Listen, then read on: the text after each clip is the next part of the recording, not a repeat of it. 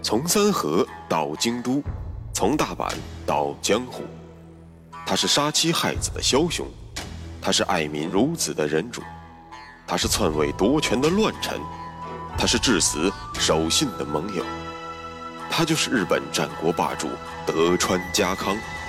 本节目由喜马拉雅 FM 独家播出。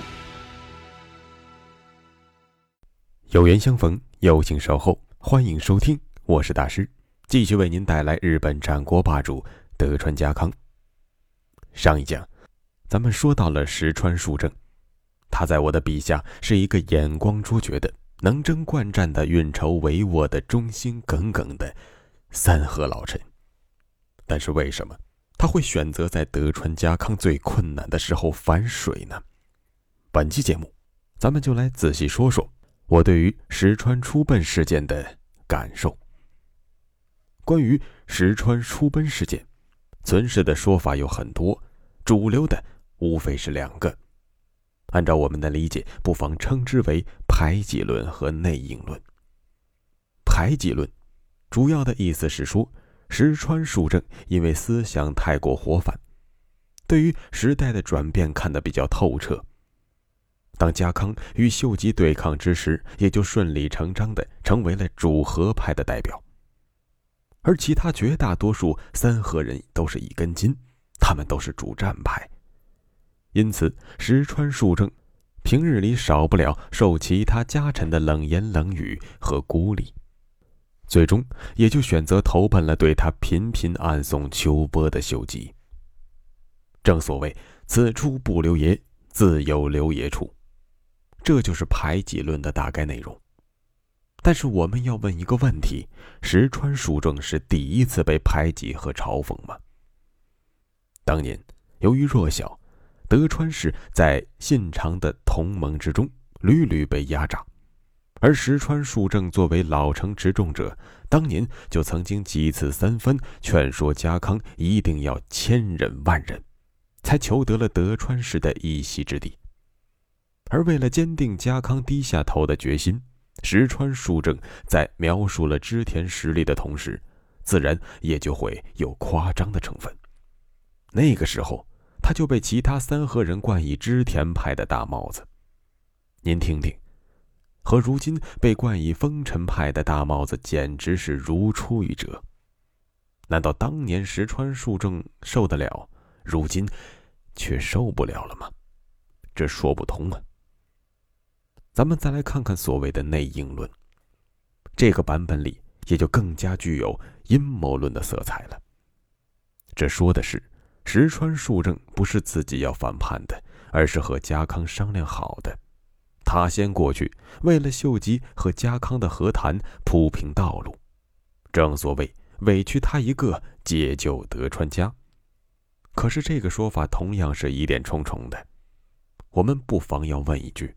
有必要吗？要知道，自从小木山长久守之战之后，秀吉就没有再对家康发动过任何真正意义上的军事行动了。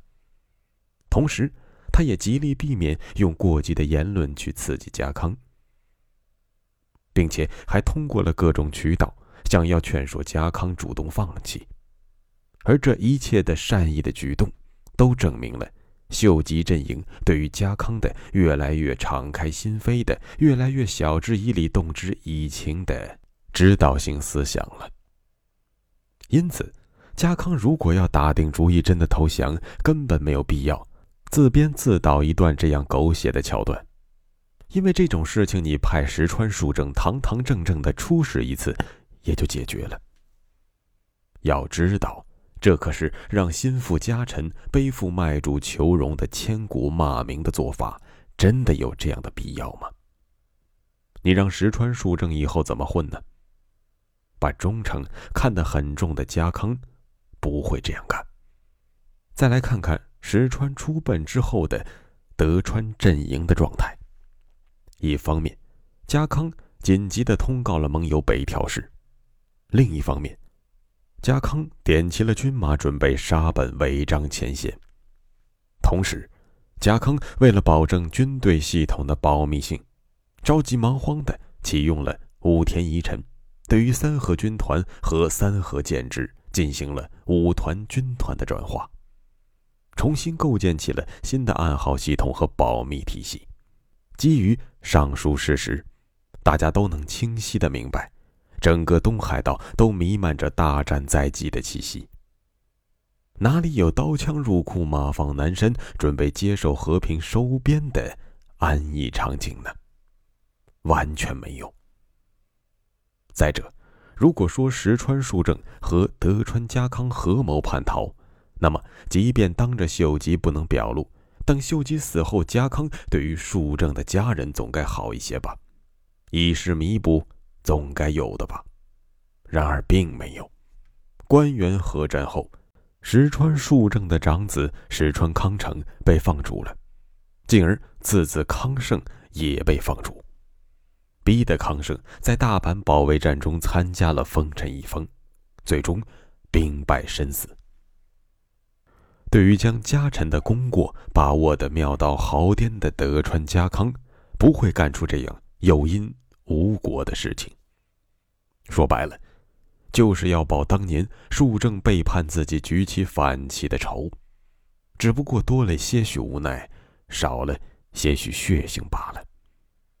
但是我们没有看到一丝愧疚和补偿之意。综上所述，内应论也是靠不住的。这也不对，那也不对。我们作为一个有态度的节目，必须要说说我们自己的观点。我认为。石川淑正确实是背着家康叛逃的，这毫无疑问，应该不存在什么作为家康内应的可能。而叛逃的原因，也绝不能是浮于表面的受不了排挤和内心的煎熬，而是出于对于主君家康的爱。没错，正是这份爱，让他借助这次反叛行动，向家康尽了最后一份忠心。或许石川书正知道，家康与信长是亲家兼盟友，理论上讲平起平坐，因此家康的骄傲使得他拉不下脸来，向着昔日那个信长脚下的狗腿子屈膝臣服。可是作为德川家放眼天下的第一人，石川树正明确地感受到了，如今的丰臣氏和当年的织田氏一样。势力已经稳固了，根本不是德川家能够撼动的。可是主君家康整天跟那帮大老粗研究着，在这里设个路障，在那里建个堡垒，秀吉拖得起？你家康真的拖得起吗？石川树正明白，家康不应该是做第一个臣服于秀吉的人，因为那样会被秀吉轻视。但也绝不能做最后一个钉子户，因为到了那个时候，天下雄兵二十万围攻郡府之际，也就是德川家灭亡之时。因此，在小木山长久守双雄鏖战之时，石川树正非常赞同的，必须打他一仗，并且要打赢。可问题是，石川树正惊恐的发现，主君似乎。被这场胜利冲昏了头脑，天真的以为真的可以联合北条对抗即将统一天下的丰臣秀吉，这是石川树正绝不能允许出现的情况。可难道就这样眼睁睁的看着德川家坠入无底深渊吗？绝对不能。可是树正又能怎么办呢？家康当然也会与自己商量。但家康却对自己的主和论调越来越反感，因此继续在口头上的劝谏已经于事无补了。石川树正要的是给家康一记当头棒喝，也只有这样，才能把主君从梦中敲醒。对，必须要让家康认识到时间的紧迫性和事态的严重性。认识到德川家挑战丰臣家没有丝毫的胜算。只要能做到这个，即便身负恶名又如何，被人唾骂又如何，得不到主君的谅解又如何？只要能够避免德川家的灭亡，就算堕入地狱，又如何？如果连他石川伯起手都投靠了秀吉，那么家康一定能够幡然悔悟，是时候见好就收了吧。而这些书证必须烂在肚子里，对谁也不能说。家康当然想不通，泪眼朦胧之间，他回忆起了石川书正的点点滴滴。那个年长自己十岁的兄长，那个甘愿在郡府与自己同为人质的亲人，那个在三河暴乱之中可以让自己把背后交给他的伙伴，那个在战场上不必见识忠心护主的勇士，那个不惜亲身犯险解救信康的恩人。那个高瞻远瞩的智囊高参，那个无话不谈的心灵知己，为什么？为什么反叛的偏偏是他呢？是啊，讲完了本期节目，或许家康没有想通，但是我们应该想通了。石川出奔之后，被所有人误解、演绎。或许就是因为绝大多数人看待这段事情的时候，忽略了那个普天之下最为珍贵的字——爱。当然，以上的内容也就是我个人的观点和感受。不过，至少这样终于能够说服我自己了。石川出奔之后，秀吉。把自己本已经二婚了的妹妹，以三婚的形式强行嫁给了家康。接着，秀吉不惜将母亲送到了冈崎，以便催促家康能够早来大阪对自己俯首称臣。面对眼前的这位白发苍苍的老太太，家康苦笑之下，知道自己该出发了。因为，这天下本该就滚滚向前。下期节目，咱们接着说。